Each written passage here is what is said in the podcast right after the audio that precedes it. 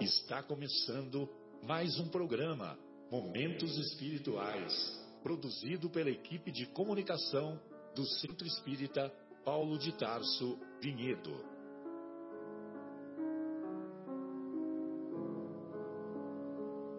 Se guardas contigo o estigma do sofrimento, indagando pela solução dos velhos problemas do ser e da dor, se percebes a nuvem que prenuncia a tormenta e o vórtice traiçoeiro das ondas em que navegas, vem conosco.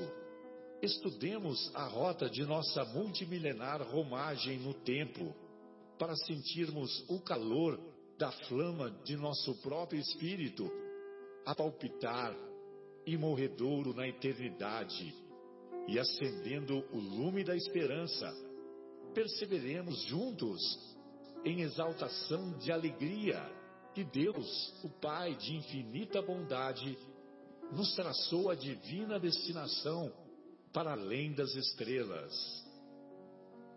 Boa noite a todos. Iniciamos mais uma edição do programa Momentos Espirituais, ao vivo hoje, 18 de agosto de 2017, direto do estúdio da Rádio Capela FM 105,9.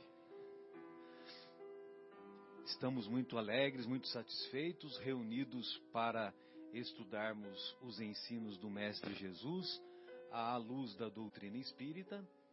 E hoje o tema é relativo ao capítulo 22, é isso mesmo, amigos? 22 de O Evangelho segundo o Espiritismo intitulado Não Separeis o que Deus juntou. E também sobre a continuidade do tema reencarnação, que estamos estudando já a é o quarto programa ou é o terceiro, terceiro ou quarto programa que estamos desenvolvendo o tema da reencarnação. E hoje, em particular, nós vamos apresentar o conceito da reencarnação que se encontra expresso na Bíblia, ou seja, no Antigo Testamento e no Novo Testamento, ou como diz, como dizem os estudiosos e mesmo Kardec, que colocou a, a primeira revelação e a segunda revelação. A primeira revelação, Moisés. A segunda revelação, os ensinos de Jesus. Muito bem. E, evidentemente, que a terceira revelação é a doutrina dos Espíritos. Muito bem. Uh, então, hoje estamos na agradável companhia do nosso querido Marcos Melo. O time hoje conta com Marcos Melo, ah, João, ah, José Irmão, e o nosso querido Guilherme. Sensacional, né? Quando tinha narração dos, dos jogos, né? Adoro, adoro, adoro, ouvir jogo no rádio por causa desses detalhes. Né? Falava o nome do jogador e o, a torcida é, se, se manifestava, se inflamava. Suderge informa, lá no, no Maraca. Muito bem gostaríamos, antes de iniciar o programa, de divulgar um evento que a nossa Casa Espírita, uma vez que este programa é, ah, ele é realizado pelo Departamento de Comunicação do Centro Espírita Paulo de Tarso, aqui de Vinhedo, estado de São Paulo. E neste domingo, dia 20 de agosto, nós teremos a feijoada fraterna. E a, a partir das 12 horas, é, entre 12 e 14 horas, basta retirar as quentinhas lá na Rua dos Pintacilgos 320, no Jardim Itália, aqui em nossa cidade. Evidentemente que se puder dar uma ligadinha lá no Paulo de Tarso e reservar, é melhor, porque a procura tem sido muito muito grande e às vezes se deixar para comprar lá na hora corre-se o risco de não obter de não obter o produto. Então, repetindo, este domingo, 20 de agosto, entre 12 e 14 horas. Rua dos Pintacilgos, 320, Jardim Itália, Vinhedo. E o telefone da nossa casa é 3876 5414. Muito bem. Então, iniciamos nosso, os nossos estudos de hoje, como sempre fazemos, com o estudo do texto que se encontra lá no Evangelho de no Evangelho de Mateus, capítulo 19, versículos 3 a 9, relativo a não separeis o que Deus juntou. Antes de ler o texto, o Espiritismo é contra, é a favor do divórcio? É contra o divórcio? O Espiritismo proíbe o divórcio? O Espiritismo não proíbe nada. O Espiritismo não proíbe o suicídio, não proíbe o aborto, não proíbe o genocídio, o homicídio, não proíbe nada. O Espiritismo é a doutrina da liberdade, mas também da responsabilidade. O Espiritismo mostra o que acontece com os nossos irmãos que praticam, que fazem essas ações que muitas vezes são equivocadas. Então, o Espiritismo não proíbe o divórcio, não proíbe o, o, o homicídio, o aborto, não não proíbe nada, mas mostra as consequências dos atos que são produto de escolhas, de opções equivocadas que muitas vezes nós fazemos. E lá no Evangelho de Mateus, nós vamos encontrar assim: também os fariseus vieram ter com ele para o tentarem, e lhe disseram. Vejam vocês que volta e meia os fariseus vinham tentar o mestre, né? colocar o mestre em prova. Será permitido a um homem despedir sua mulher por qualquer motivo? Ele respondeu: não lestes que aquele que criou o homem desde o princípio os criou macho e fêmea e disse: Por esta razão o homem deixará seu pai e sua mãe e se ligará à sua mulher, e não farão os dois senão uma só carne? Assim, já não serão duas, mas uma só carne. Não separe, pois, o homem o que Deus juntou. Mas por que então retrucaram eles? Ordenava Moisés que o marido desse à sua mulher um escrito, um papel de separação e a despedisse. Jesus respondeu: Foi por causa da dureza do vosso coração que Moisés permitiu despedisseis vossas mulheres. Mas, no começo, não foi assim.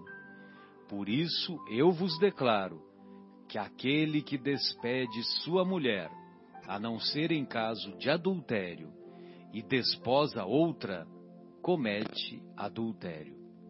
E que aquele que desposa a mulher que outro despediu, também comete adultério.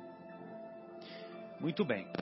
Evidentemente que temos que avaliar o contexto e a situação que se encontrava quando Jesus proferiu esses ensinamentos. Primeiro, que o objetivo é, dos fariseus, ao fazerem a indagação ao Mestre, era a surpreender Jesus em contradição e contradição que fosse, sobretudo, contra os ensinos de Moisés, que os fariseus defendiam com afinco. E, evidentemente, que o mestre, na sua pedagogia sublime, que estamos ainda distantes de ter uma exata compreensão, deu a resposta, deu o ensinamento de bom senso. Ou seja, é, se cada um de nós lembrar rememorar os todos aqui somos casados, certo? Todos aqui do programa somos todos casados. Se cada um de nós remontar ao período em que conhecemos as nossas queridas esposas, é, nós vamos nos lembrar que uma atração magnética, quase que uma imantação, envolveu esse relacionamento, envolveu esse, esse encontro de afinidades. Então, esse encontro de afinidades que aconteceu conosco lá na nossa juventude é, foi de tal forma é, intenso que, que fazia com que nós ficássemos sonhando e, uh, e torcendo para que o momento que nós fôssemos reencontrar a nossa querida então namorada, então noiva, seja lá o que for, que a gente queria que o momento chegasse logo, né? Nós ficávamos contando as horas.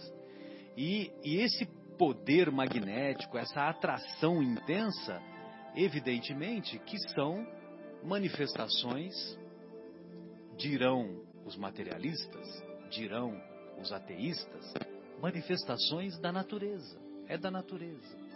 Mas aí nós perguntamos: o que é então a natureza, se não as manifestações do poder de Deus? Evidentemente que quando Jesus diz: não separe os homens o que Deus uniu, ele se refere a esse momento em que nós fomos atraídos magneticamente para o nosso cônjuge, para a nossa cônjuge. E evidentemente que essa atração de tal forma nos envolveu que nós nos sentimos motivados, estimulados a iniciar um relacionamento. E desse relacionamento constituir uma família, e se for possível, constituir, é, vir os filhos, constituir uma família maior, evidentemente dando oportunidade para, para espíritos desempenharem com os pais novas provas, desempenharem novas oportunidades de aprendizado. Então, amigos, nessa observação inicial, esse era o comentário que nós gostaríamos de fazer. E lembrando que, só uma última observação, que Jesus diz assim, mas quando, quando eles perguntam por que Moisés permitiu a carta de divórcio. Né? Então imagine vocês, né? Moisés permitiu que houvesse o divórcio aproximadamente 1100 a 1200 anos antes de Jesus. Antes de Jesus. Então, é evidentemente que o mestre nos ensina que permitiu o divórcio por causa da dureza dos nossos corações. E ele fala mais. Ele fala que nós fomos criados macho e fêmea. Evidentemente que nós temos o maior respeito, o maior carinho com os nossos irmãos que têm relacionamentos homoafetivos. Eu, em particular, sou a favor da legalização das uniões homoafetivas. Sou a favor da a, adoção da adoção dos nossos irmãos que têm um relacionamento homoafetivo mas eu respeito e valorizo demais essa citação que o mestre faz e que se encontra lá no Gênesis, que nós fomos criados macho e fêmea. E que se as, tudo o que sair disso, tudo o que sair disso são manifestações da dureza dos nossos corações. Então, esses eram os nossos comentários e, evidentemente, que eu gostaria de ouvi-lo. Gostaria de ouvi-lo, Marcos. Boa noite, Marcelo. Amigos, os ouvintes, boa noite. É, essa citação, até, eu já fiz uma, uma, uma das preleção, uma preleção lá, lá no centro, né? E tem um lado que é científico, né, Marcelo? A, a questão da reprodução, né? e que é a oportunidade até da reencarnação, que nós vamos falar aí para frente. Só é possível haver a reprodução é, com um gameta masculino e o um gameta feminino, né, Marcelo? Até hoje não há possibilidade de dois femininos ou dois masculinos gerarem um, um, um novo ser. Hoje há. Já. Hoje há por causa do bebê de proveta. Ah, sim, mas então, por exemplo, tem, tem casais, é, tem casais homoafetivos, homoafetivos femininos, duas mulheres se unem. Então, elas podem, é, elas podem ter uma delas deseja ser mãe. Aí elas recorrem ao banco de De esperma. E aí vem o gameta Aí feminino, vem o masculino. gameta masculino e se une ao óvulo dela, ou pela inseminação ou pela fertilização, dependendo caso a caso. Uhum. Mas ela pode sim engravidar e ser mãe. Sim, mas da mesma assim, maneira que o casal do sexo masculino, o casal homo, homoafetivo masculino, dois homens se unem. Eles querem ter um filho. Aí eles vão ter que pedir emprestado para algum parente, algum parente de primeiro grau, na- de acordo com a lei brasileira, Uhum. algum parente de primeiro grau que possa, que seria uma mulher, que possa é, emprestar a barriga, né? Que seria a barriga de aluguel. precisa do óvulo e gerar. Seria né? do óvulo, lógico. Então, assim, obviamente precisa de um, de um espermatozoide e de um óvulo. Seja ele doado ou não, há necessidade de ter um gameta masculino Sim. com um gameta feminino. Isso aí é uma lei natural, né? E talvez seja daí é, o que Deus uniu o homem não separa, porque não há uma outra forma de haver uma, uma reprodução que não seja assim, né?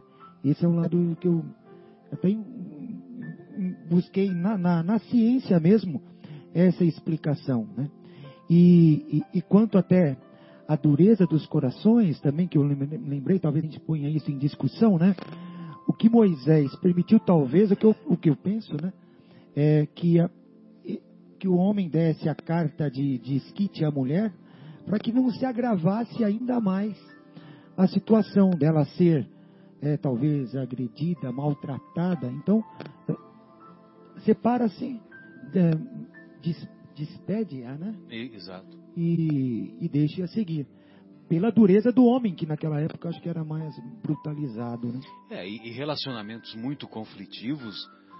É, é, até hoje nós temos visto isso no nosso Muito. dia a dia, infelizmente, né, Uhum. Marcos? é. Essa semana mesmo tomei conhecimento de um de um casal que que a, o, o marido de maneira até covarde, né? Porque espera a esposa dormir e vai lá e assassina, né? A, a esposa. Meu Deus, né?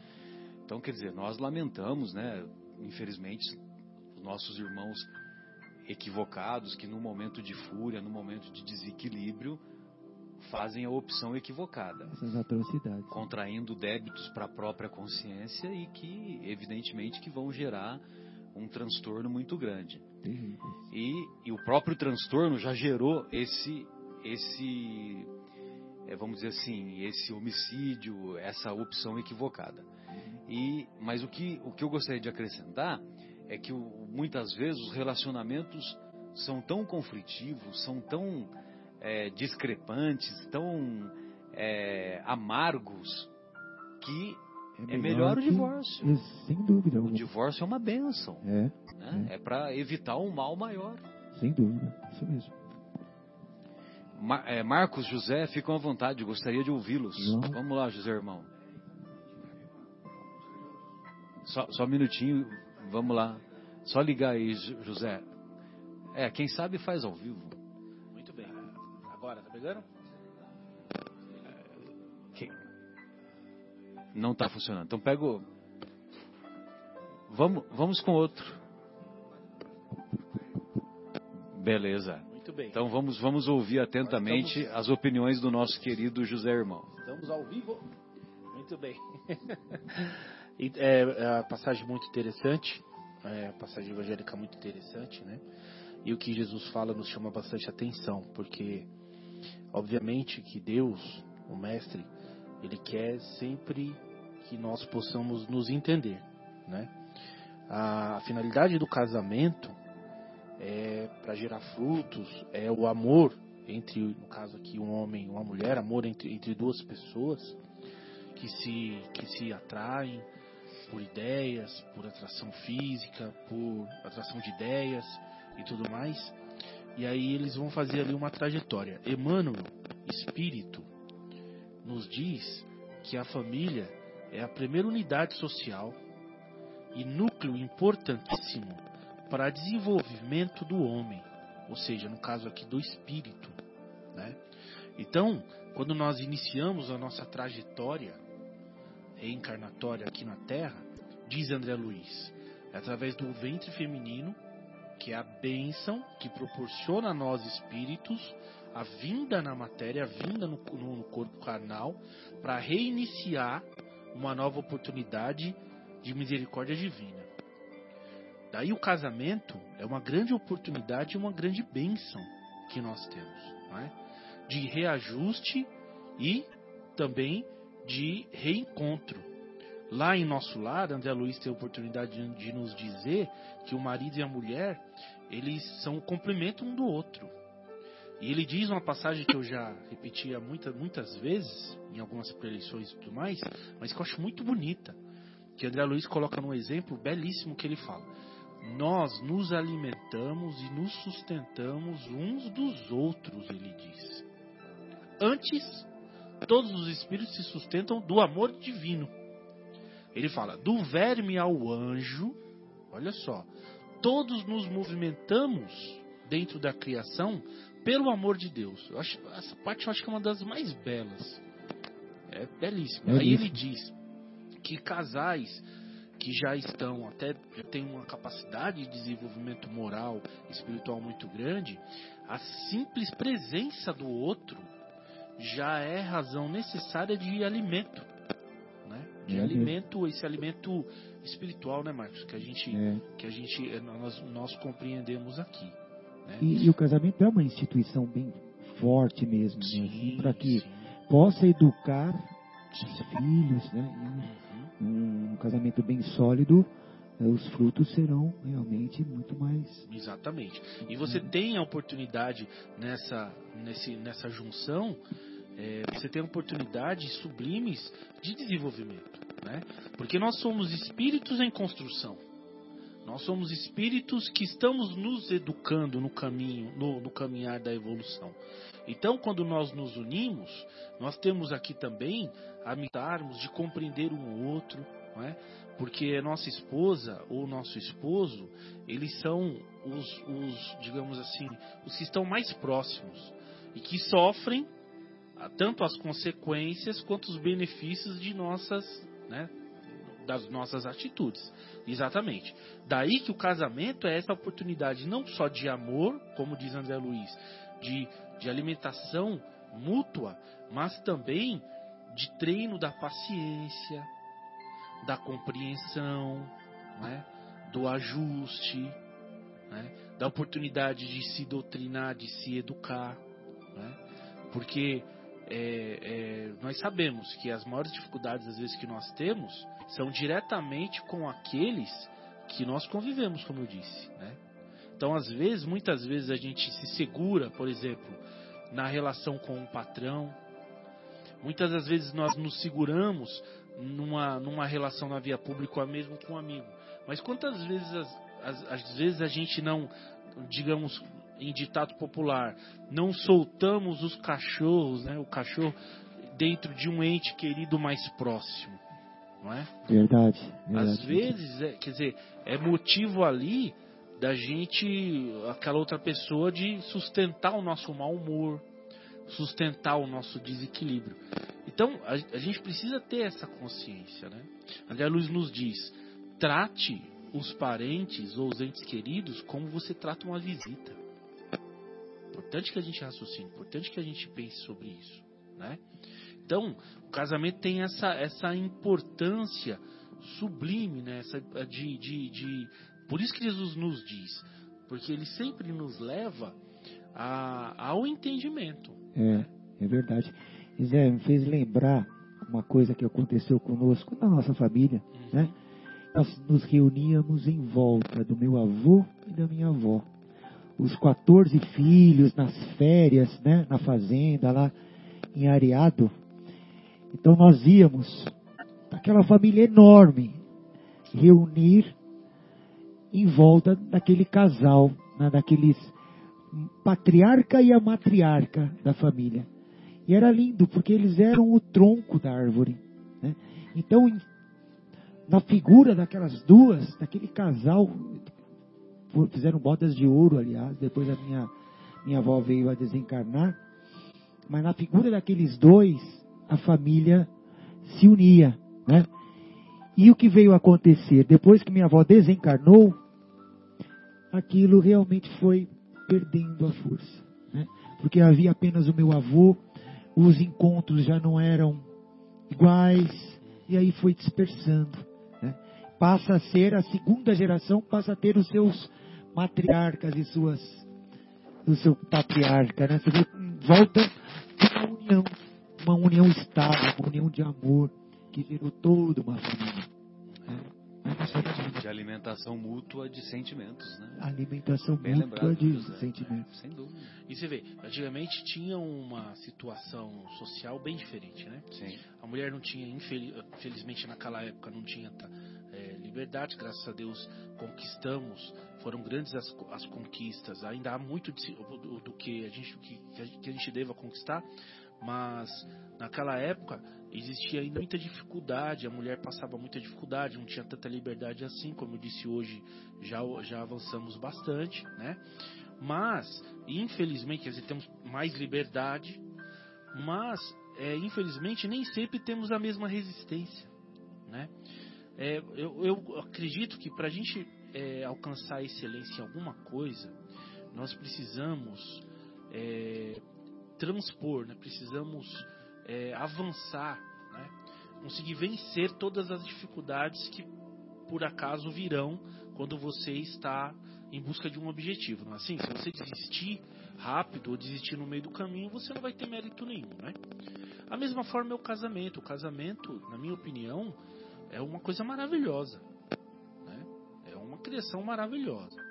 Só que no decorrer do, dos anos, da convivência, por conta às vezes do, dos problemas que vêm, às vezes por conta do, da parte financeira, por conta de relacionamento e tal, eu estou sentindo que às vezes muitos irmãos não têm a resistência necessária de buscar o ajuste. Né? Então desiste-se muito fácil também.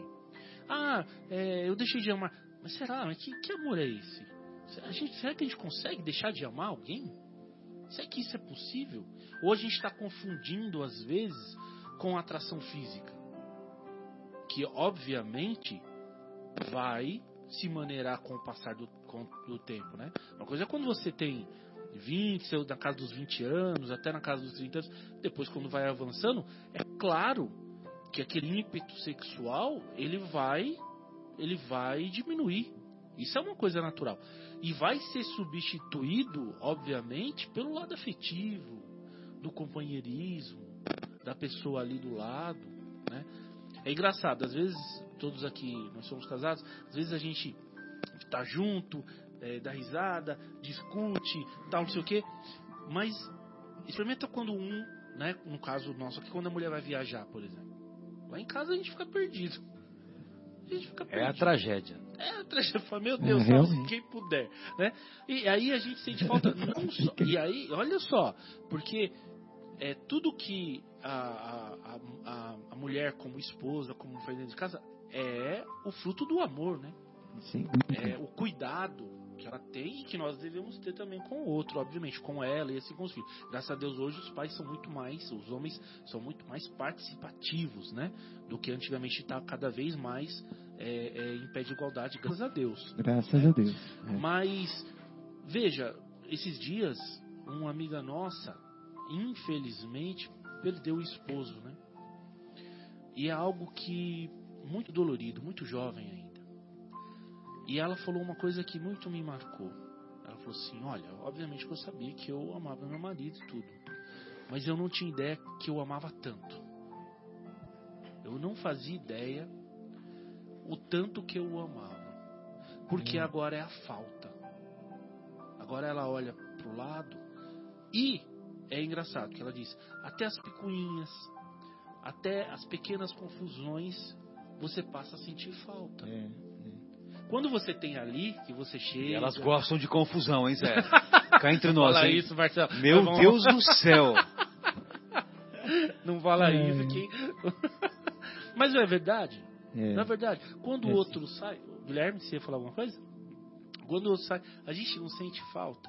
Isso tudo faz parte. Eu vi um psicólogo falar uma vez, aquele café filosófico, eu achei maravilhoso. Ele falou, Quem falou? um, é, é Ivan Capelato, o nome Ah, do tá. psicólogo. Que- que é pro- qual que é o programa que você falou? Café filosófico. Ah, tá, o Café Filosófico. Antigamente passava aos domingos Sim, às sim. 10 horas da noite, eu acho que deve continuar, não sei se é o mesmo horário. E ele falou uma coisa maravilhosa, ele estava falando sobre família, ele falou, família é mesmo deixar, às vezes você ter uma confusãozinha por causa que deixou a luz da cozinha ligada, A toalha molhada na é cama. aquela toalha molhada, né, que o homem às vezes não prestou atenção, mas largou lá de novo, né? E, e é esse desarrumar da casa, uma casa viva é isso. Família é isso mesmo. Ele- É. Eu achei isso maravilhoso. Falou, uma casa que tem vida são essas pequenas confus- com- é, é, é, situações confusas, Cotidianas. cotidianas que acontecem. Fala, mas É. isso, isso é realmente ter, um- ter- ter uma família, né? É. Porque isso tudo faz parte. E aí você descobre o amor nessas pequenas coisas, nessas pe- pequenas situações. Agora, obviamente, quando chega aqui, como os irmãos já disseram, em situações muito mais graves, né, é claro, e aí vamos compreender a palavra. Quando Jesus diz que é permitido, no caso de viuvez ou de traição, ora, meus irmãos, uma violência não é uma traição? Sim. uma traição afetiva com a pessoa que está ali, como você vai permitir com a pessoa, às vezes, suporte, violências com os filhos, Sim. né, com a mulher? Quer dizer, não é uma, uma traição afetiva, amorosa? Quer dizer, como você vai pedir para alguém suportar tá- uma situação nesse ponto? Você está adulterando.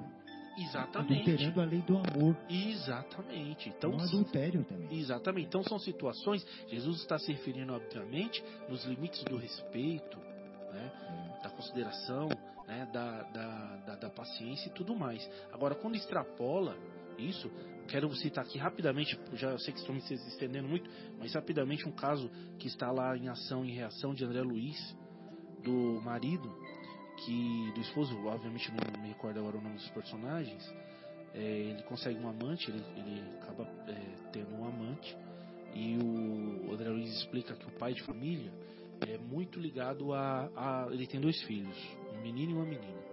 Ele é muito ligado à menina. E tem um. não é tão ligado ao menino, né? E ele consegue essa amante e aí quer se separar da mulher. E a mulher sempre buscando, não, olha, veja bem, né, não é assim, vamos, é, é, vamos sentar mais uma vez, ela sempre tentando contornar aquela coisa toda, né? E ele, não, não sei o que, que eu me separar. Aí chega um momento que ele pensa assim, fala, poxa, mas espera aí, se eu me separar, ela vai levar a minha filha com ela. E aí como é que eu vou viver sem, sem a menina, né? E aí ele começa a desenvolver uma ideia de dar fim na mulher, dar cabo na mulher. Isso os espíritos todos acompanhando de perto e tudo mais. E numa noite, ele decide fingir lá, eu acho que um assalto, alguma coisa desse- dessa, dessa forma, e matar a mulher, né? Ele pega da arma e vai indo lá pro quarto dela para poder é, efetuar os disparos. E nesse momento, os espíritos que estão ali despertam a esposa. Não, é, é a mulher. Aí quando ela acorda, que vê ele com. Porque eles tinham acabado de ter uma, uma briga muito feia, e vê ele com a arma na mão, ela acha que ele vai cometer suicídio. E diz assim pra ele: Não, não faça isso. Eu te amo e tudo mais. Não cometa suicídio. E aí ele desiste da ideia. E os espíritos, o André Luiz explicando, falou: Bom, agora se tornou extremamente perigoso. Porque ele está na mão de espíritos perversos, em desequilíbrio. Se ele não cometeu o erro agora, poderá cometer mais para frente. E aí os espíritos passam a inspirar a mulher a aceitar o divórcio. Porque tanto ela quanto o filho estão agora com risco de vida. perigo. E aí concede o divórcio. Concede o divórcio. Só que André Luiz, ah, o espírito, um dos espíritos benfeitores diz André Luiz: André, não é a primeira vez que ele abandona a esposa e o lar. Poxa. Eu não me recordo quantas vezes são. Mas fala, não é a primeira vez que ele faz isso. E outra oportunidade como esta, não sabemos quando será possível, porque tal oportunidade foi medi mediante a muitos pedidos dele. Olha que Olha situação. Que situação. Mais uma vez ele está jogando a oportunidade fora. Então, meus queridos, pensemos. É. Pensemos. E, e, sabe que muitos relacionamentos acabam ficando assim. É, relacionamentos é, acabam ruindo por problemas materiais, né? por problemas econômicos. Né? Então, a gente deixa que isso afete o emocional, que afete a família, né? porque uma questão de desemprego ou uma questão de, enfim, problemas nesse sentido. Porque nós também somos falhos nesse, dessa forma, né? Nós somos ainda muitos ligados à matéria. Mas é uma forma nós temos que nos libertar disso, né? Deixar que isso influencie muito menos nas nossas questões morais, nas nossas questões espirituais, né? E eu acho que um dos maiores motivos de separação, de briga, de desavença, é quando começam a surgir os primeiros problemas né? econômicos. Né? É, problemas esses que deveriam ser entendidos como desafios e serem superados, né? Em conjunto. Em conjunto, né? Porque é para isso o casamento, né? Exato, é um apoia o outro e um... De, de, não deveria ser meio de separação, mas antes É. meio de união, né? Porque Sem dúvida. é o que dizem, união faz a força. Então é um momento que nós devemos nos unir mais e batalhar juntos, né?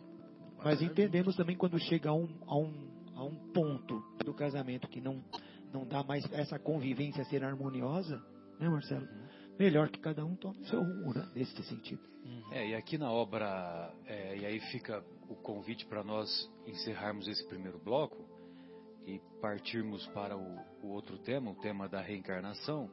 Há uma mensagem muito legal aqui do, de, do, da obra Vivendo o Evangelho, pelo Espírito André Luiz, do médium Antônio Baduí Filho, que ele diz assim: a, a mensagem é intitulada Divórcio. Há situações que sinalizam a fratura do relacionamento conjugal. Agressão, ameaça, negligência, leviandade, desprezo, abandono, indiferença, humilhação, zombaria, despotismo, crueldade, tortura, desrespeito, violência, descaso.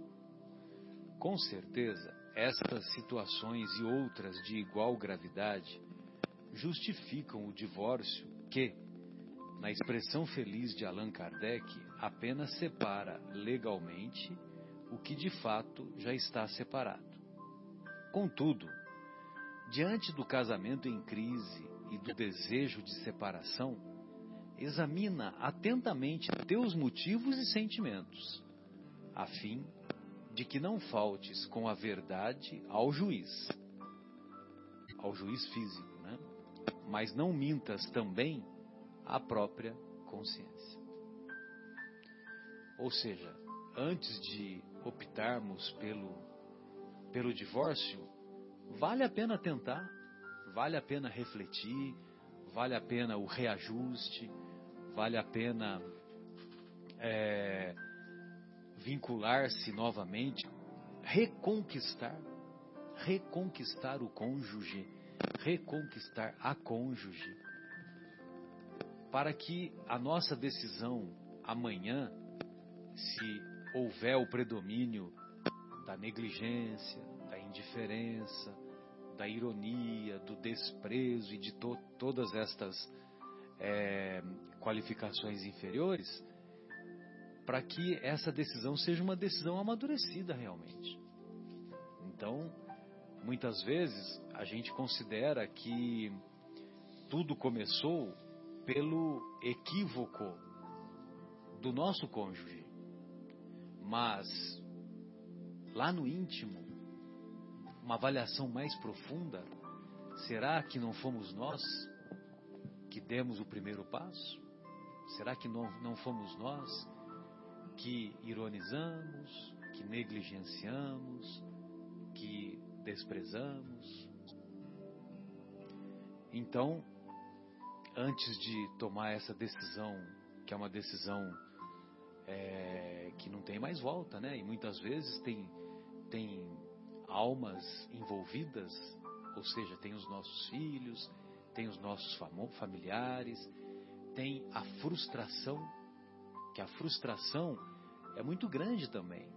Imagine você, você vai ter que falar para os seus amigos, né? Ah, e a sua esposa? Ah, nós não estamos mais juntos. Entendeu? Então, quer dizer, a princípio, tudo bem, né? A gente fala com naturalidade, é, não, não, não, não seríamos o primeiro casal a se separar, nem o último. Mas é, os nossos padrinhos do casamento, o que, que eles pensariam, né? Os nossos familiares, os nossos filhos, como já dissemos. Então essa decisão tem que ser muito bem pesada. Às vezes vale a pena fazer, mesmo que seja um sacrifício, um sacrifício de sentimento, de colocar o nosso orgulho num, num, plano mais inferior e muitas vezes passar por cima, passar por cima de determinadas situações ou de determinadas imposições, muitas vezes até em nome de, de uma manutenção de um relacionamento para que haja o equilíbrio, sobretudo dos familiares, dos familiares envolvidos. Lógico que estamos dizendo num, num relacionamento que que é supostamente resgatável. Aqueles, aqueles relacionamentos que estão partindo para situações como o Zé Irmão declinou, da obra Ação e Reação, e que eu havia me recordado também. Eu ia, eu ia citar esse caso aí que você, que você lembrou. É, então, quando tem esses casos de violência, esses casos em que vidas serão ceifadas, meu Deus, Separa logo, tchau e benção. Paciência. Paciência. Bem, amigos, vamos então é, encerrar esse nosso primeiro bloco. Alguém mais gostaria de fazer algum comentário? O Guilherme já conversou lá com o seu advogado? Tá tudo certinho? Tudo em ordem, né? Beleza. Tá bom. Então nós. A, a Leila, a Leila teve misericórdia. Ainda bem que a, que a Leila não é pobre de misericórdia. No caso, a Sônia também não. e assim por diante. É, amigos, então vamos fazer a nossa primeira pausa e retornaremos em seguida com a, o tema da reencarnação. Ouvindo Eu Sei Que Vou Te Amar, na voz de Roberto Carlos. Aí sim, hein? Legal. Retornamos então com o programa Momentos Espirituais programa produzido pelo Departamento de Comunicação do Centro Espírita Paulo de Tarso. Hoje com o tema Não separei, não separeis o que Deus uniu, que foi o, o assunto desse nosso primeiro bloco, e agora iniciaremos o, o estudo da reencarnação na Bíblia. A reencarnação no Antigo e Novo Testamento ou na primeira e segunda revelações. É, em primeiro lugar, vale explicar, como já explicamos em programas anteriores, que a palavra, o vocábulo reencarnação, evidentemente, não se encontra na Bíblia porque o vocábulo reencar reencarnação foi é, foi não não foi é, foi idealizado não sei se é esse o termo foi criado melhor dizendo pelo nosso querido Kardec então o termo reencarnação foi criado por Kardec por volta de 1855. E reencarnação significa voltar a entrar na carne. Na Bíblia, o termo que a maioria das vezes nós vamos encontrar o contexto que envolve a reencarnação é ressurreição e geração. Então, esses dois termos é que no contexto tanto do Antigo quanto do Novo Testamento é que referem-se à reencarnação. Então, esse é o primeiro termo. Primeiro, temos que deixar bem claro isso.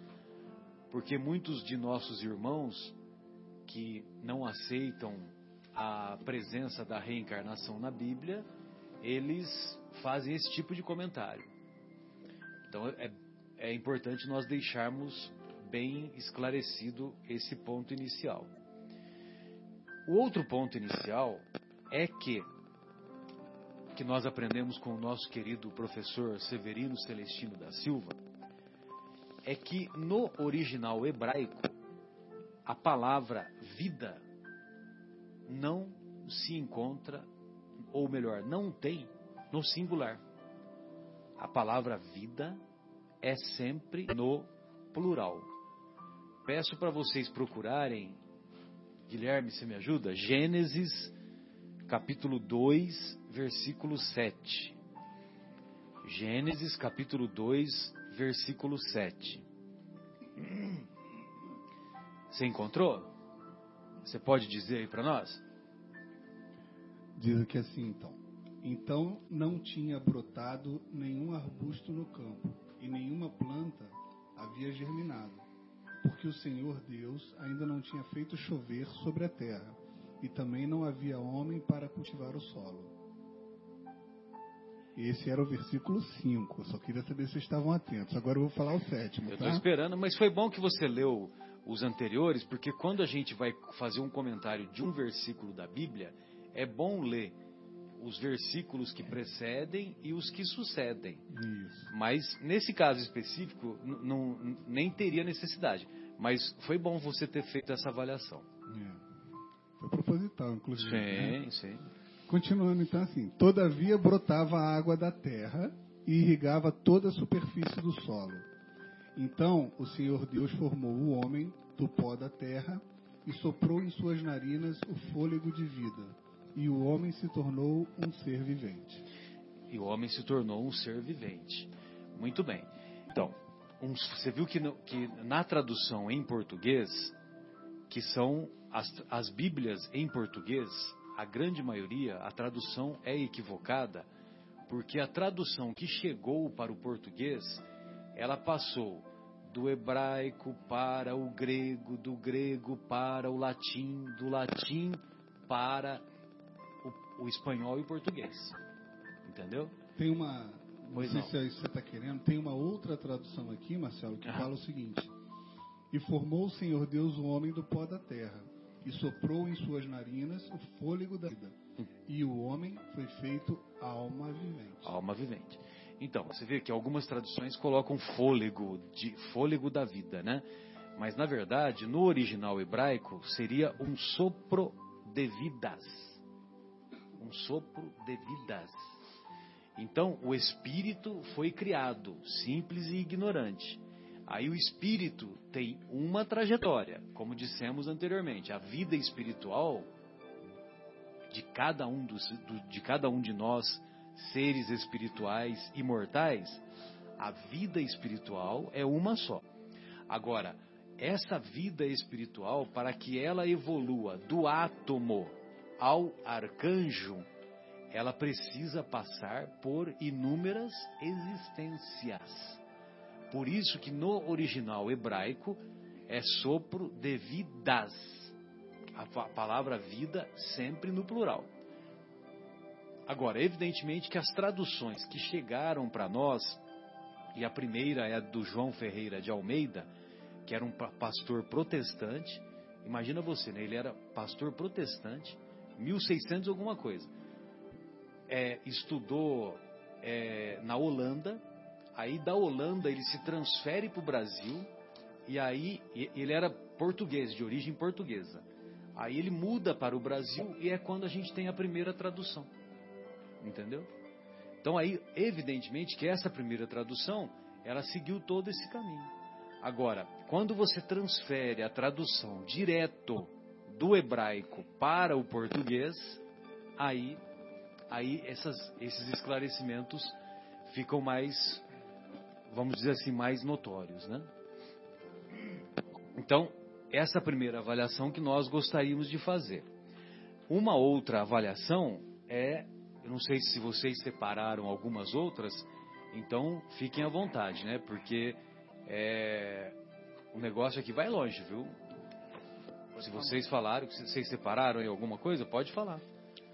Nosso querido João, Marcos. É, eu, eu separei alguma coisa porque eu até trouxe o livro do, o, o do Severino, né? analisando as traduções bíblicas, É, e tem um capítulo, que é o capítulo 17, que é só a reencarnação só a reencarnação no, no, Novo, Testamento. É. né? Apesar do que ele abre esse capítulo, capítulo 17, citando um, um texto do Antigo Testamento, que é o texto de Malaquias. né? Aham. Foi um dos últimos. E eu até separei aqui Malaquias é, 3, é, 23. Né? Aham. E aqui no Malaquias 3, 23, ou, não, desculpa, ele tem duas citações. Eu, tem Mas tá alguns, certo, é algumas aí bíblias é o 3, 23, tem outras que é o 4... Então, vamos voltar um minutinho aqui. É o 4, ah, 4 capítulo 4, versículo Capítulo 5. 4, versículo 5. que diz assim, ó: Vejam, eu enviarei a vocês o profeta Elias, antes do grande e terrível dia do Senhor. Exatamente. Ele fará com que os corações dos pais se voltem para os filhos, e os corações dos filhos para seus pais. Do contrário, eu virei e castigarei a terra com maldição. Então aqui, Malaquias já começa a citar que ele enviará Elias, ou seja, enviará Elias novamente, né? Exatamente. pela segunda vez. Né? Então, como, como, como acontece isso? Né? Virá Elias como espírito apenas e ficará na terra? Não. Ele irá reencarnar, ele irá Ocupar um novo um corpo. novo corpo. né? Exatamente. E, e veio Elias. Né? Nós vamos ver para frente em Mateus, Mateus 17, é, no capítulo 17. que o promestre diz, né, nos diz que Elias veio e nós nem percebemos. Né? Ele foi é, decapitado, foi, foram, foi é, como se diz as palavras aí, ele foi É, o profeta É. Elias, ele mandou decapitar o profeta Elias. Isso se encontra lá no, Ah, no livro de Reis. Ele mandou decapitar, talvez o nosso querido José Irmão conheça mais detalhadamente. É, mas ele mandou decapitar, é, não sei se foi 11, não sei se o número correto, né? Mas foram, é, foram algumas, algumas algumas vidas Algumas ceifadas. vidas foram ceifadas e decapitadas, né? Porque ele mandou decapitar alguns sacerdotes de Graal. Uhum, Acho que é é isso. Graal, né? Isso aí. Centenas, né? Pois é. Aí, o nosso querido Elias, aproximadamente 800 anos depois, ele reencarna como primo de, Je- De de Jesus. Jesus. Ele reencarna como primo de Jesus. Ou seja, reencarna como João Batista, filho de Isabel. filho de Isabel, que era irmã de Maria. É. E, a, e, o- e o nosso querido João Batista, ele tem a sua vida ceifada, a sua vida decapitada, porque a filha de Herodes pede de presente de aniversário, olha só, Um capricho. é, pede de presente de aniversário que a cabeça de João Batista seja apresentada em uma bandeja para ela, no dia do aniversário dela. E o pai, zeloso das preocupações da filha, né, lógico, estou ironizando. E o pai, né, infelizmente, com, com essa, é, com o poder que ele, que ele era detentor, ele oferece na bandeja a cabeça de João Batista.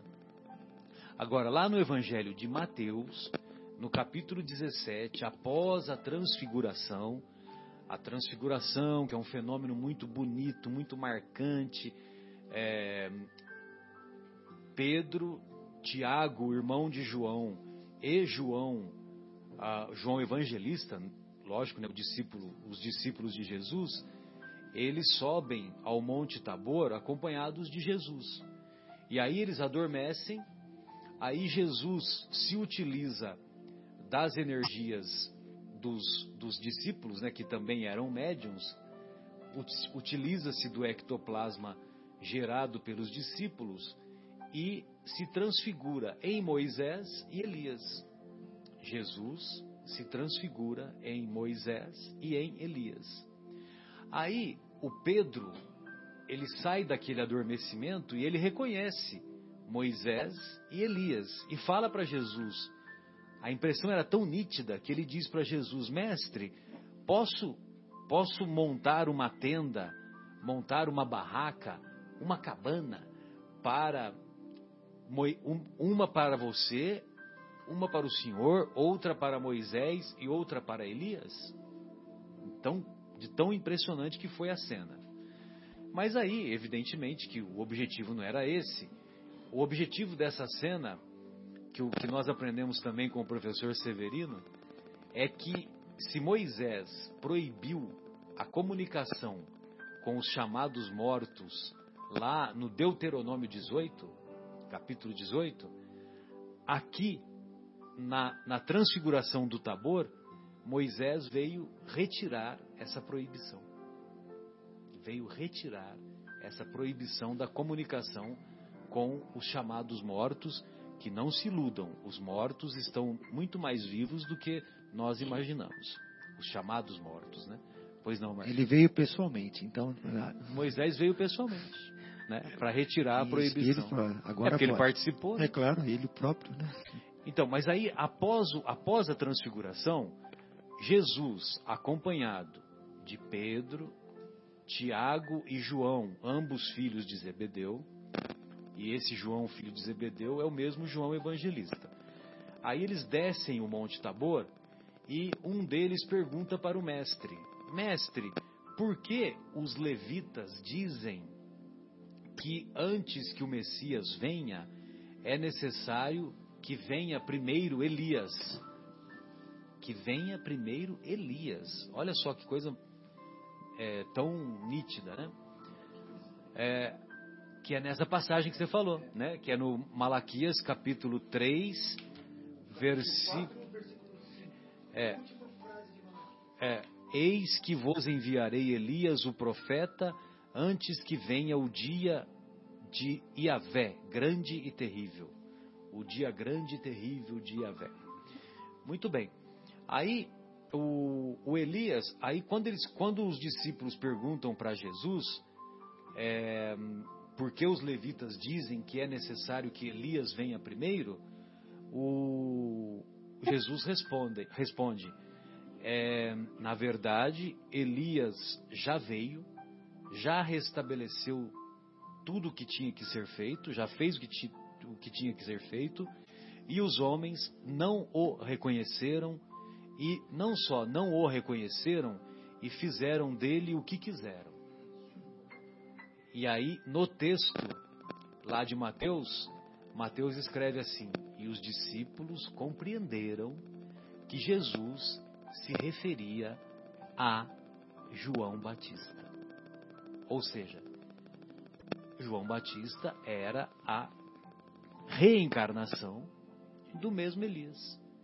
E o Elias que havia mandado matar centenas de sacerdotes lá nos, na sua época, no seu tempo lá que se encontra a história lá no livro de Reis, o Elias pôde é, resgatar a, resgatar o mal feito de séculos antes, com tendo a sua vida ceifada de maneira também é, a ter a sua cabeça decapitada. Agora imagine você, né? Se Deus fosse tão cruel, se Deus não tivesse misericórdia, ele teria que ter centenas de vidas decapitadas, né? Já que é, é se for olho por olho, dente por dente.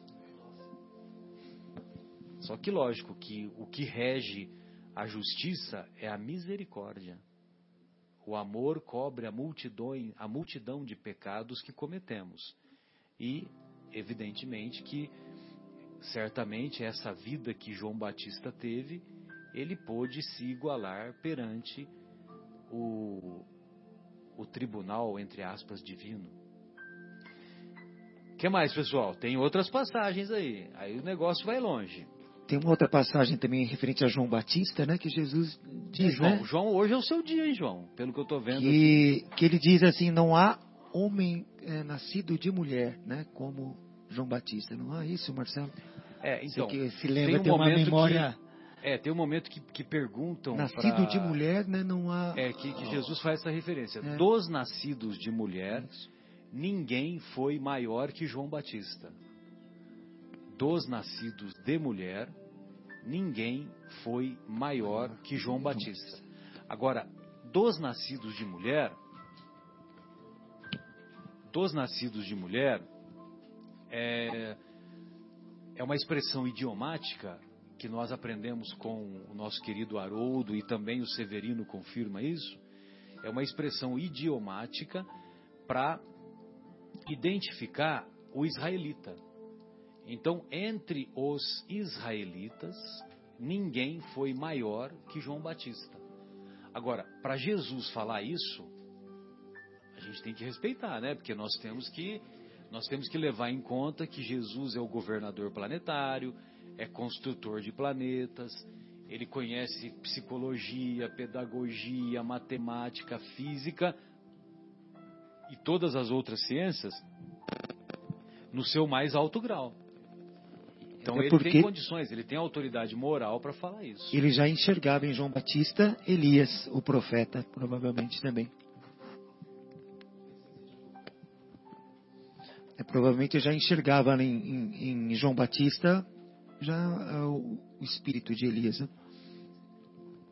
É, é, não, Guilherme, é que eu vi você clicando, eu pensei que você estava procurando aquilo que eu estava falando, do dos nascidos de mulher. É. Dos, põe entre aspas, dos nascidos de mulher. É, então, é, aonde que está? qual a localização? Ah, sim, Mateus 11, 11, então, legal. Então, lá em Mateus, capítulo 11, versículo 11, é que se encontra essa passagem. É, é isso, é essa referência que eu queria. É,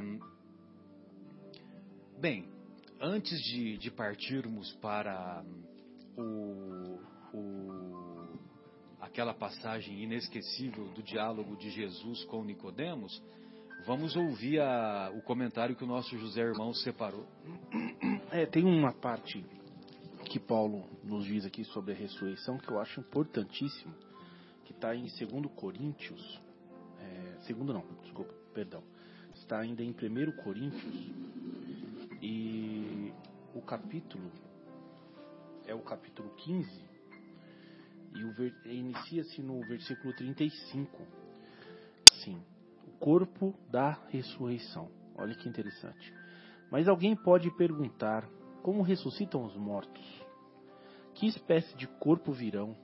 Insensato, o que você semeia não nasce a não ser que morra, diz Paulo. Quando você semeia, não semeia o corpo que virá a ser, mas apenas uma simples semente, como de trigo ou de alguma outra coisa. Mas Deus lhe dá um corpo, como determinou, e a cada espécie de semente seu corpo apropriado. Nem toda carne é a mesma. Os homens têm uma espécie de carne os animais têm outra, as aves outras e os peixes ainda uma outra. Há corpos celestes e há também corpos terrestres. Mas o esplendor dos corpos celestes é um, e dos corpos terrestres é outro. Um é o esplendor do sol, o outro da lua, outro das estrelas, e as estrelas diferem-se do esplendor umas das outras. Olha que interessante. Se há corpos celestes, há também corpos terrestres. Né? E depois Paulo arremata, se eu não me engano, ainda nesse capítulo, dizendo o seguinte: é, não sei, na verdade, desculpe, não sei se é aqui ou se é um pouco mais para frente que ele diz: Vós sois como criancinhas. Não é? É, eu estou é, é, lhes tratando com o alimento ainda muito diluído. Porque o alimento mais pesado, ou seja, o conhecimento mais profundo, vós ainda não tem capacidade para compreender. Então, aqui mostra que há muito mais. Paulo vai, vai soltando aqui aos poucos, né? Mas sabendo que o povo naquela época não tinha condição de entender. Mas essa passagem, Paulo é muito claro nesse sentido.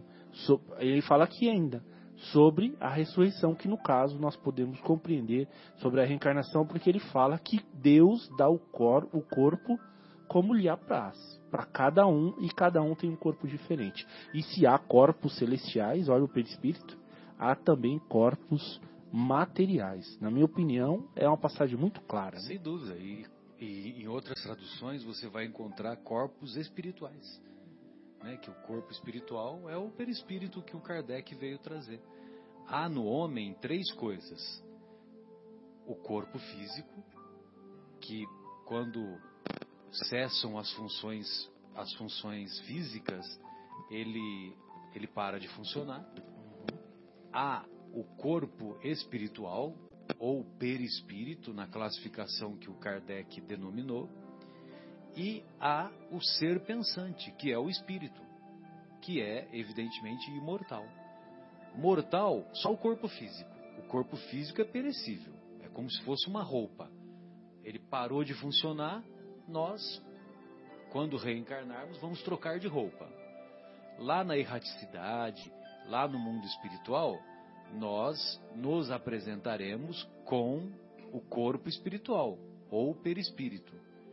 Então, aquilo que os médiums veem na, no fenômeno de vidência, então, o fenômeno de vidência, o médium vê o espírito. Quando ele vê o espírito, ele vê o corpo espiritual que o espírito se apresenta. E ele se apresenta das mais variadas situações. Ele pode se apresentar com reencarnações antigas ou reencarnações recentes, porque o objetivo do espírito que está se apresentando ao médium vidente é ser identificado. Então, por isso que o médium vidente vê o espírito. Agora, o médium clarividente, aí já muda de figura. Porque o médium clarividente, ele não vê espíritos. Mas ele vê imagens, vê situações, vê situações, situações que acontece em outros locais, que acontece em outros locais e, e ele tem essa visão da clarividência. Então, por exemplo, está acontecendo um incêndio lá em Louveira.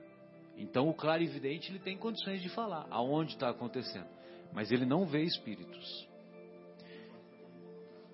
Muito bem.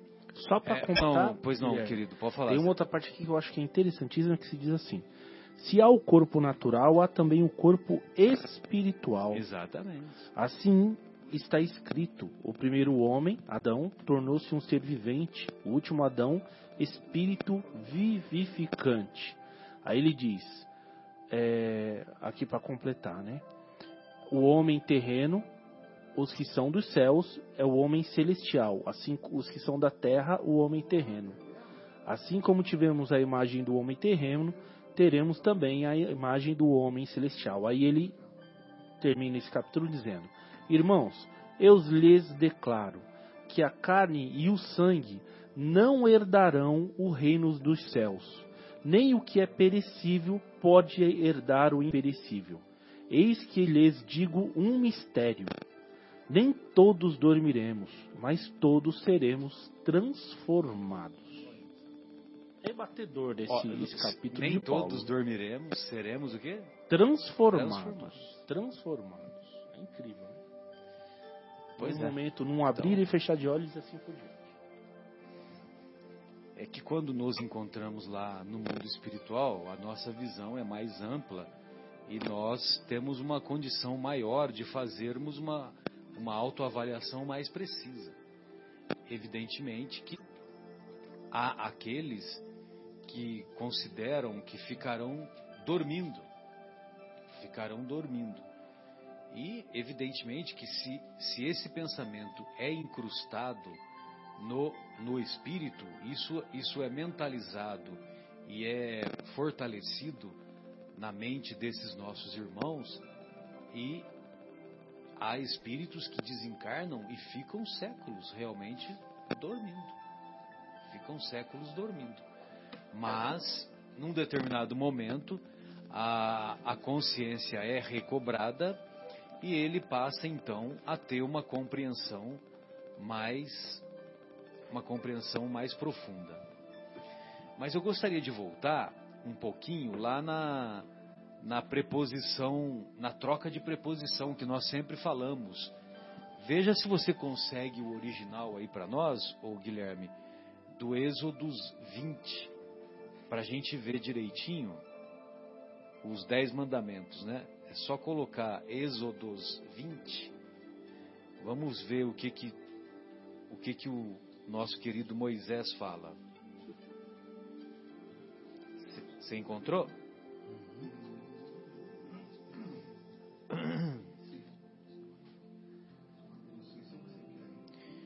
Então, porque ele vai ver se ele começa a falar os dez mandamentos. Falar assim, e Deus falou todas essas palavras. Certo. Eu sou o Senhor vosso Deus, o Senhor teu Deus, que te fez sair da terra do Egito, da casa da escravidão. Da, da casa da servidão, certo? Não terás outros deuses além de mim. Não farás para ti nenhum ídolo, nenhuma imagem esculpida, nada que se assemelhe ao que existe lá em cima, nos céus, ou embaixo da terra, ou mesmo nas águas que estão debaixo da terra. Não te prostrarás diante desses deuses e não os servirás, porque eu, o Senhor teu Deus, sou um Deus ciumento, que puno a iniquidade dos pais sobre os filhos até a terceira e quarta geração dos que me odeiam, mas que também ajo com amor até a milésima geração para aqueles que me amam e guardam meus mandamentos. Perfeito. Continua? Continua. Não pronunciarás em vão o nome de do Senhor teu é Deus. Que aqui tem Iavé, né? É. O Senhor teu Deus. Porque Deus não deixará impune qualquer pessoa que pronuncie seu nome em vão. Esse é o segundo mandamento. E o terceiro? Lembrar-te-á do, do dia do sábado, sábado para santificá-lo. Trabalharás seis dias e neles realizarás todos os seus serviços. Contudo, o sétimo dia da semana, que é o sábado, consagrado a Deus. Não farás nesse dia nenhum serviço, nem tu, nem teu filho, nem tua filha, nem teu escravo, nem tua escrava, nem teu animal, nem o estrangeiro que estiver morando em tua cidade. Porquanto em seis dias eu, o Senhor, fiz o céu, a terra, o mar e tudo que há neles, mas no sétimo dia descansei. Foi por esse motivo que eu, seu Senhor, abençoei o sábado e o separei para ser um dia santo. Maravilha. Esse é o terceiro. E o quarto? Honrar teu pai e tua mãe, a fim de que venhas a ter vida longa na terra que o teu Deus te dá.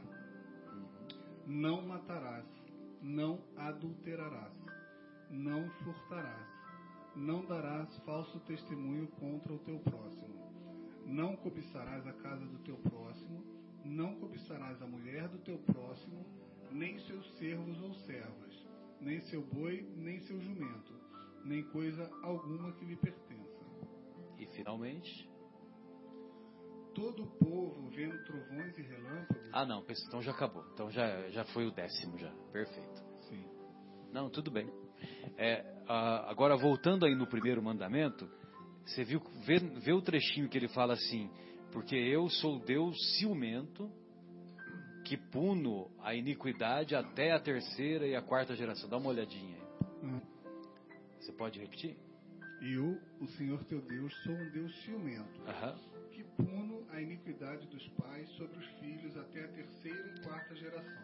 Perfeito. Então, aí Deus, Deus ciumento, né? Então veja você, né? Já é uma tradução equivocada, né? Porque Imagine Deus que é modelo de, de perfeição.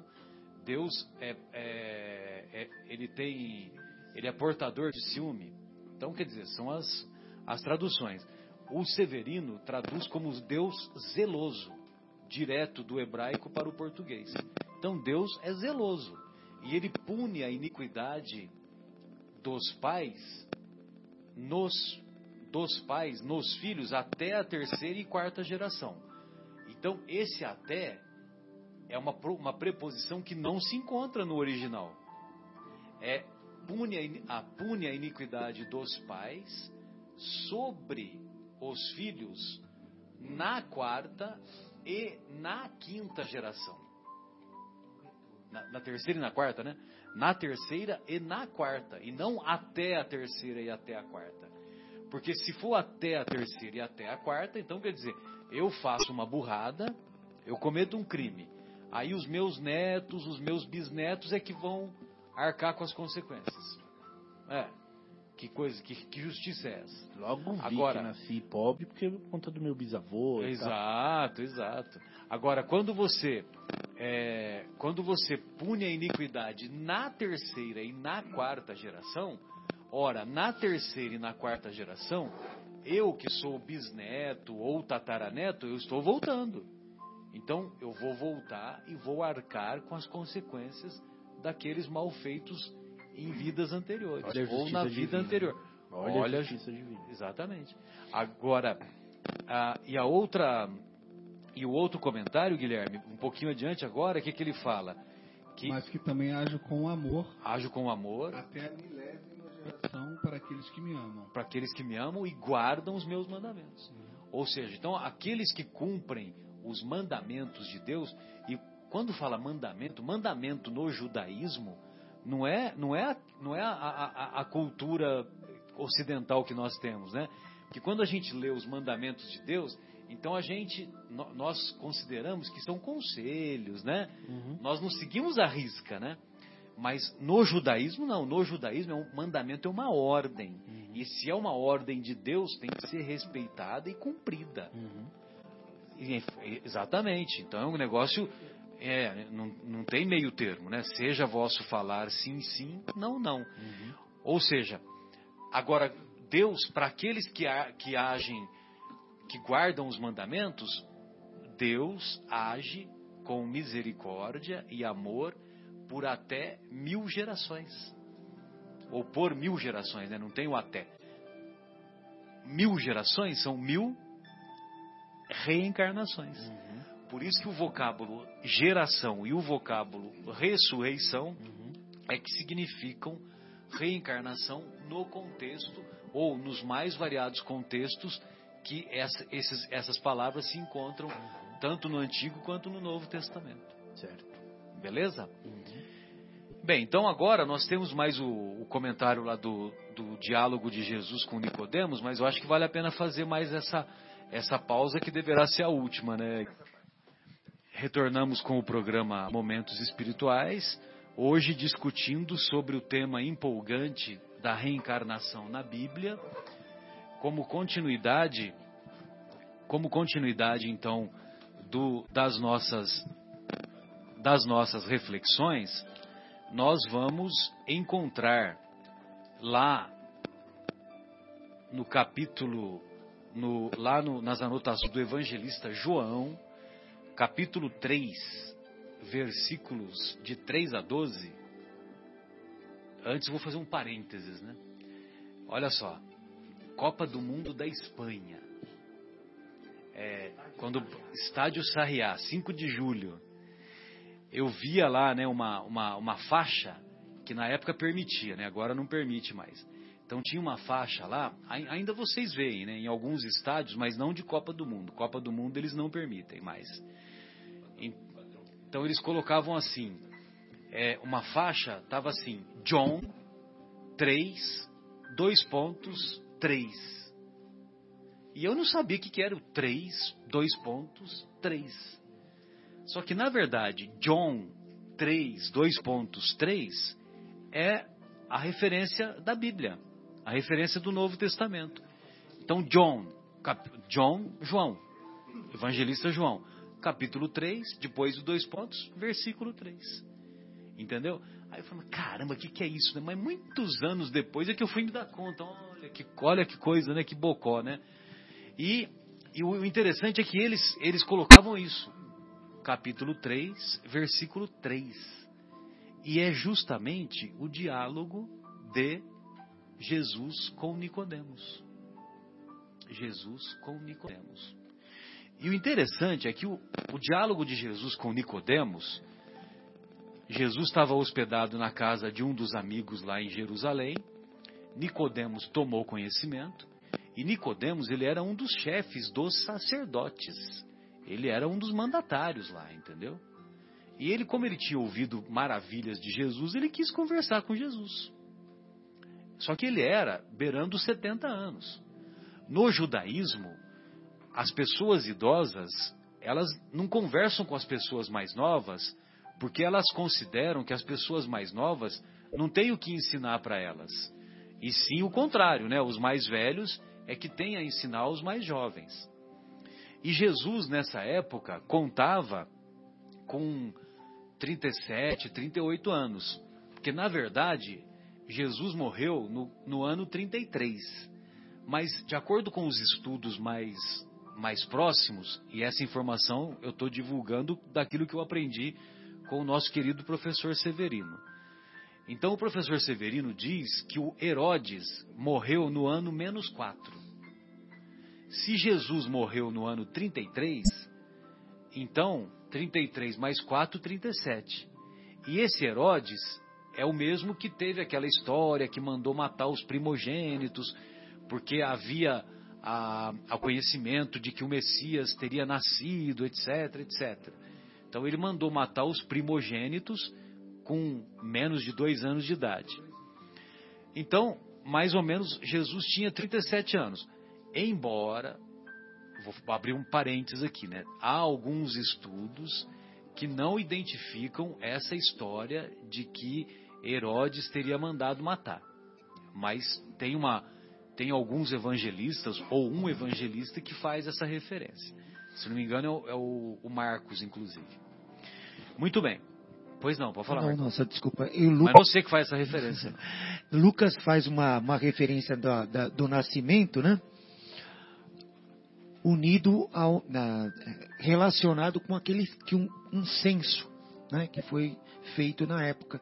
Então eles, é, como isso, acho que isso é documentado em Roma, né? Sim, sim. A data desse censo, então aí estima-se essa data. Estima-se essa data, exatamente. meio atrelada também ao censo citado Lucas, me parece. Né? É, e na obra do Emmanuel, Lucas não, desculpa, Mateus. no, no Não, Paulo e Estevão e também no, no, no Há Dois Mil Anos, o Emmanuel deixa claro essas datas aí, né? Que Jesus morreu no ano 33, aí no ano 34, no finalzinho do ano 34 é que o Estevão começa a, a aparecer, etc, etc, né? E acho que é no ano 35 que o Estevão morre e assim por diante. Bom, mas aí o, o, o, o Nicodemos, que era o chefe dos sacerdotes, ou um dos chefes, vai procurar Jesus em particular e à noite. E ele vai. O, o, o, sábado, eles costumam cultuar o sábado na sexta-feira, quando o sol se põe, até o sábado, até o sábado, quando termina o dia. E, e era, e já era. Não, não, isso é, é outra coisa. Só, só, só, só, só sabemos que era, era à noite e que ele foi procurar Jesus em particular. É, é que Nicodemos também, junto com José de Arimateia, José de Arimateia, quando vai buscar o corpo de Jesus, ele se encontra com Nicodemos. Tem esse, esse conhecimento também. E, e, e isso aconteceu de sexta para sábado. Jesus não foi, não foi morto, crucificado numa sexta-feira. Então, eles vão buscar os restos mortais à noite de Jesus e, e Nicodemos estava lá. Ou seja, Jesus foi tão importante para Nicodemos que ele abandonou o Shabá e foi lá buscar o corpo para fazer a homenagem a Jesus. E ele fala para José de Arimateia que Jesus mudou a vida dele. Mudou a vida dele. E ele era muito rico e ele se desfez de toda a riqueza dele e deu para os pobres. Tanto é que a sua filha, ou uma de suas filhas, porque vocês sabem que os rabinos eles podem se casar tal, né? Não é como na cultura ocidental. E, o, e a, a sua filha, ela é, é, ela foi surpreendida é, tentando buscar alimentos junto aos animais. Entendeu? Porque ele se desfez de tudo e deu para os pobres, né? Ou seja, ele seguiu Jesus literalmente, o Nicodemos. Essas informações se encontram no Evangelho apó, considerado apócrifo, Evangelho de Nicodemos. Muito bem. Aí ele chega lá para conversar com Jesus e ele chega falando assim: Rabi. Rabi é uma, uma deferência absurda. É como se fosse assim um grande mestre, mas grande mestre. Então você imagina um, um sacerdote se referindo a uma pessoa que nem currículo tinha. Né? Porque Jesus tinha currículo. Qual que é o currículo de Jesus? Filho de Maria e de José. Carpinteiro.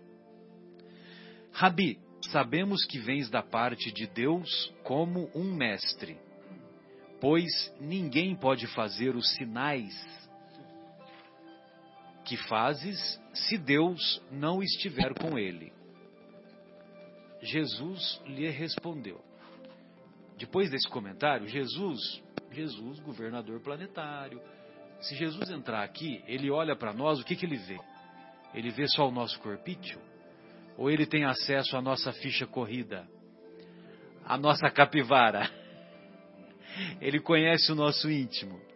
Então ele conhecia o íntimo e os anseios do nosso querido Nicodemos. Aí ele diz, ele só diz isso, só diz isso. Em verdade, em verdade te digo, quem não nascer de novo não pode ver o reino de Deus. Quem não nascer de novo não pode ver o reino de Deus. Algumas traduções colocaram na, nascer do alto. Se fosse nascer do alto, o diálogo seguinte não teria sentido. Olha só o diálogo seguinte. Disse-lhe Nicodemos: Como pode um homem nascer sendo já velho? Né? Então a tradução correta não é do alto, é porque eles queriam desvincular. E do alto como assim? Então, do alto, né, de cima das esferas espirituais. Por quê? Porque eles quiseram, eles quiseram, Zé, tirar, alguns tradutores quiseram tirar a ideia da reencarnação entendeu? A ideia das vidas sucessivas. E lógico, né? Como que nós vamos, aquilo que nós sempre falamos, como que nós vamos desenvolver todas as virtudes no seu mais alto grau com uma vida só? 70, 80 anos. É, então, quem não nascer de novo não pode ver o reino de Deus. Disse-lhe, então o correto é não nascer de novo. Disse-lhe Nicodemos: Como pode um homem nascer sendo já velho? poderá entrar uma segunda vez no seio de sua mãe e nascer? Olha só a pergunta que ele faz. Será que um homem velho vai voltar para o útero da mulher e nascer de novo? Porque ele ficou confuso, né? Respondeu-lhe Jesus: Em verdade, em verdade te digo: quem não nascer da água e do espírito não pode entrar no reino de Deus. O que nasceu da carne é carne, o que nasceu do espírito é espírito. Não te admires de eu te, de eu te haver dito, necessário vos é nascer de novo. O vento sopra onde quer e ouves o seu ruído, mas não sabes de onde vem nem para onde vai. Assim acontece com todo aquele que nasceu do Espírito.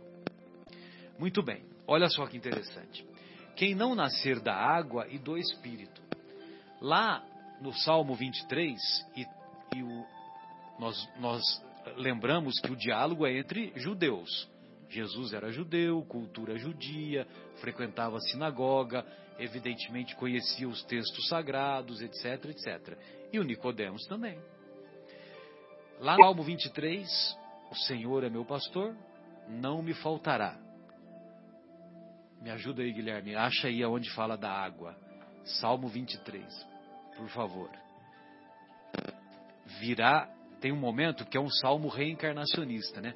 Ainda que eu ande, ande pelo, pelo vale da sombra e da morte, é, o seu cajado vai me proteger, etc, etc, né?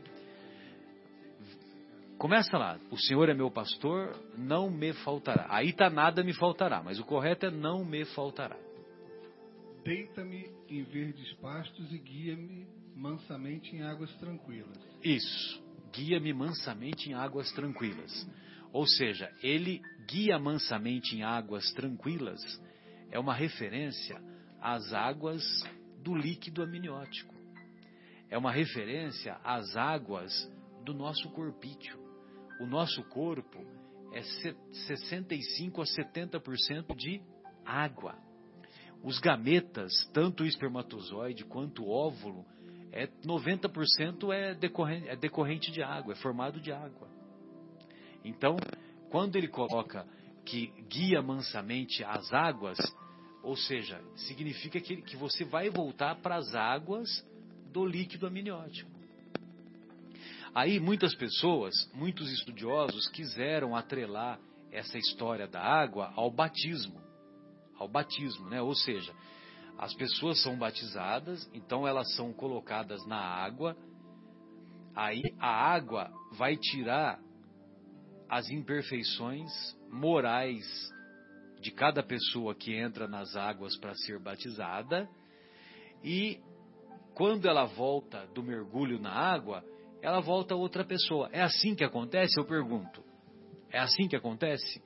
As águas das pessoas que têm aquele, aquela, aquela cerimônia que eu, eu acho bonita a cerimônia também, sabe? Eu acho que é bonita a cerimônia. Mas o simples fato de mergulhar na água faz você livre das suas imperfeições? Evidentemente que não faz. Outra pergunta: quem Jesus batizou? Jesus batizou alguém? Tem alguma referência? Não tem. Agora, evidentemente que os, os, nossos irmãos que não aceitam, que querem confundir essa passagem clara de não nascer, que o reino de Deus, só pode ver o reino de Deus quem nascer de novo, então os nossos irmãos querem confundir e colocam esses pensamentos, justamente para trazer a, a confusão e colocaram esse, esse, atrelaram a esse diálogo o batismo. A, vamos dizer assim, né, o, o, o, como é que chama lá? O sacramento, né? O sacramento, o ritual do batismo. Agora, João Batista batizava? Batizava. Agora, ele batizava, só que ele fazia as pregações e as pessoas ficavam tão envolvidas com ele com, a, com as pregações dele que elas queriam, elas queriam uma mudança real. Então ele começou a fazer, a ter essa simbologia para que as pessoas mergulhassem na água e a partir daquele momento, quando voltasse da água, que se tornasse uma pessoa melhor. E fazendo isso, ele sabia que num determinado momento ele identificaria o Messias e o Messias aparece para ele. Porque, mesmo eles sendo primos, é, João Batista e Jesus eram primos, mas teve um momento que eles, cada um buscou o seu caminho. E lá no Rio Jordão, quando João Batista identifica o Messias, é, que uma, uma voz, né? Este é meu filho e nele me comprazo, é meu filho bem amado e nele me comprazo ele, ele, João Batista diz para Jesus: Mas eu não sou digno de amarrar suas sandálias. E Jesus diz que hoje importa que você é, me identifique como o Messias. Então, trata de me mergulhar na água aí. e então, dessa forma que Jesus foi batizado. Mas era uma simbologia. Muito bem é, o diálogo ainda segue mais um pouquinho. Perguntou-lhe Nicodemos: Como pode isso acontecer? Respondeu-lhe Jesus: És mestre em Israel e ignoras essas coisas? Em verdade, em verdade te digo: falamos do que sabemos e damos testemunho do que vimos. Porém, não aceitais o nosso testemunho. Se não credes quando vos falo das coisas da terra, como ireis crer quando vos falar das coisas do céu? Então, quer dizer, as pessoas não davam valor referindo-se às coisas materiais, imagina as coisas espirituais. Então, quer dizer, lógico que ia ser difícil de, de ter esse entendimento, né? Tem mais algum comentário que vocês queriam falar, gostariam de falar dessa passagem do do, do, do, do diálogo de Jesus com Nicodemos? E a outra, e a outra, o outro comentário, o outro comentário, Marcos, que valeria a pena referir e que já referimos em programas anteriores, é é o tal do, do da carta de Hebreus 9, 27. Né? Lá em Hebreus 9, 27, o Paulo escreve que só se morre uma vez. Você, vê se você encontra aí, o, o Guilherme. Aí veja se você pode ler alguns versículos que antecedem. Por exemplo, 24, 25 em diante. Encontrou? Expectativa no. É, é que aqui o. Ele vai, ele vai prensar uma porção. Não, é carta Nove- aos Hebreus. Uhum. 9,27. É, ele vai versículo por versículo. É isso? Uhum. Deixa eu ver se eu acho aqui também. Então, e aí nessa carta de, é, como nós sempre dissemos, para você interpretar um versículo da Bíblia, você tem que avaliar o contexto. Achou? Então vou, Pois não. Vou do, vou do 26, tá? Tá ótimo. Então assim, de outra maneira, necessário lhe fora padecer muitas vezes desde a fundação do mundo. Mas agora, na consumação dos séculos, uma vez se manifestou para aniquilar o pecado pelo sacrifício de si mesmo. 27 agora. E, como aos homens está ordenado morrerem uma vez, vindo depois disso o juízo. Assim também Cristo, oferecendo-se uma vez para tirar os pecados de muitos, aparecerá segunda vez sem pecado aos que esperam para a salvação. Perfeito. Então, é, e, e evidentemente que ao longo desse, desse capítulo, a, a referência que Paulo faz é ao corpo físico. Então, o nosso corpo físico, que nós somos portadores, ele só morre uma vez mesmo. Agora, em que momento Paulo escreveu que só se nasce uma vez? Em nenhum momento.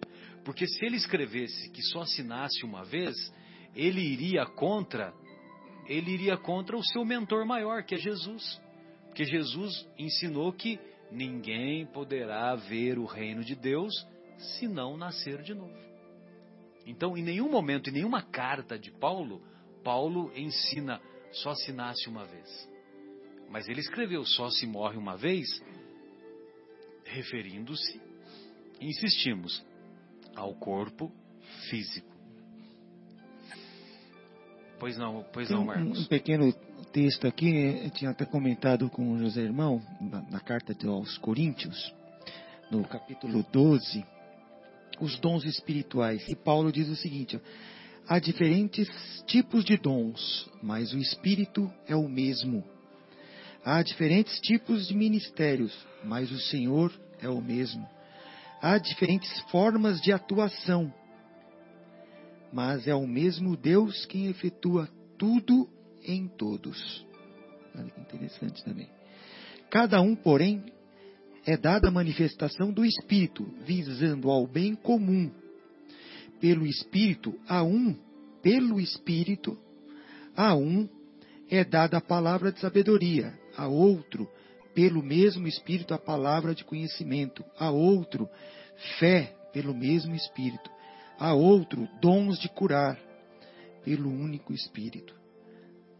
outro poder para operar milagres, a outro profecia, a outro discernimento de espíritos, a outro variedade de línguas e ainda a outro interpretação de línguas.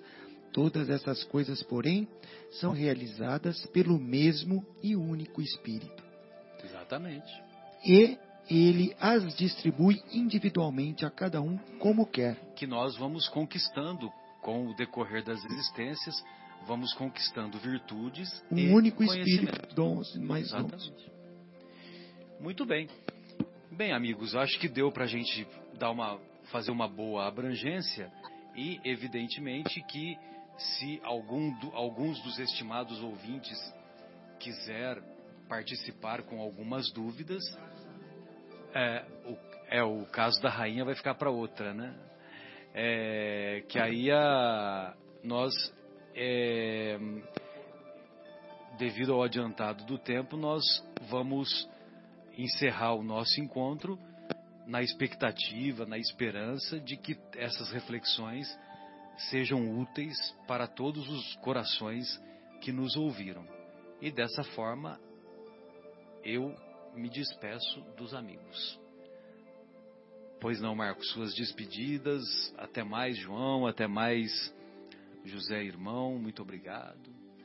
Até mais, infatigável Guilherme. Marcelo, amigos, ouvintes, uma boa noite. É, foi muito bom novamente estar com vocês aqui no presente, né, discutindo esses assuntos tão apaixonantes. Desejo a todos uma boa semana, a todos os meus entes queridos, amigos. É, que estaremos de volta aí na semana que vem, se Deus quiser. Tenhamos todos aí uma, uma boa noite, uma boa semana. Fiquem com Deus. Boa noite a todos, amigos aqui presentes, ouvintes. Um grande abraço e fiquem com Deus. Irmãos, fiquem todos com Jesus, que Ele possa abençoar vocês. Um abraço a todos. Quero mandar um abraço para o nosso amigo Farid. Obrigado, Farid, por ter ligado aí e falado aí palavras eh, de encorajamento aí para o pro programa. Um grande abraço aí, todos que estão nos ouvindo também. Que todos tenham um bom final de semana, um final de semana iluminado, cheio de luz e amor. Grande abraço. Sexta-feira que vem estaremos de.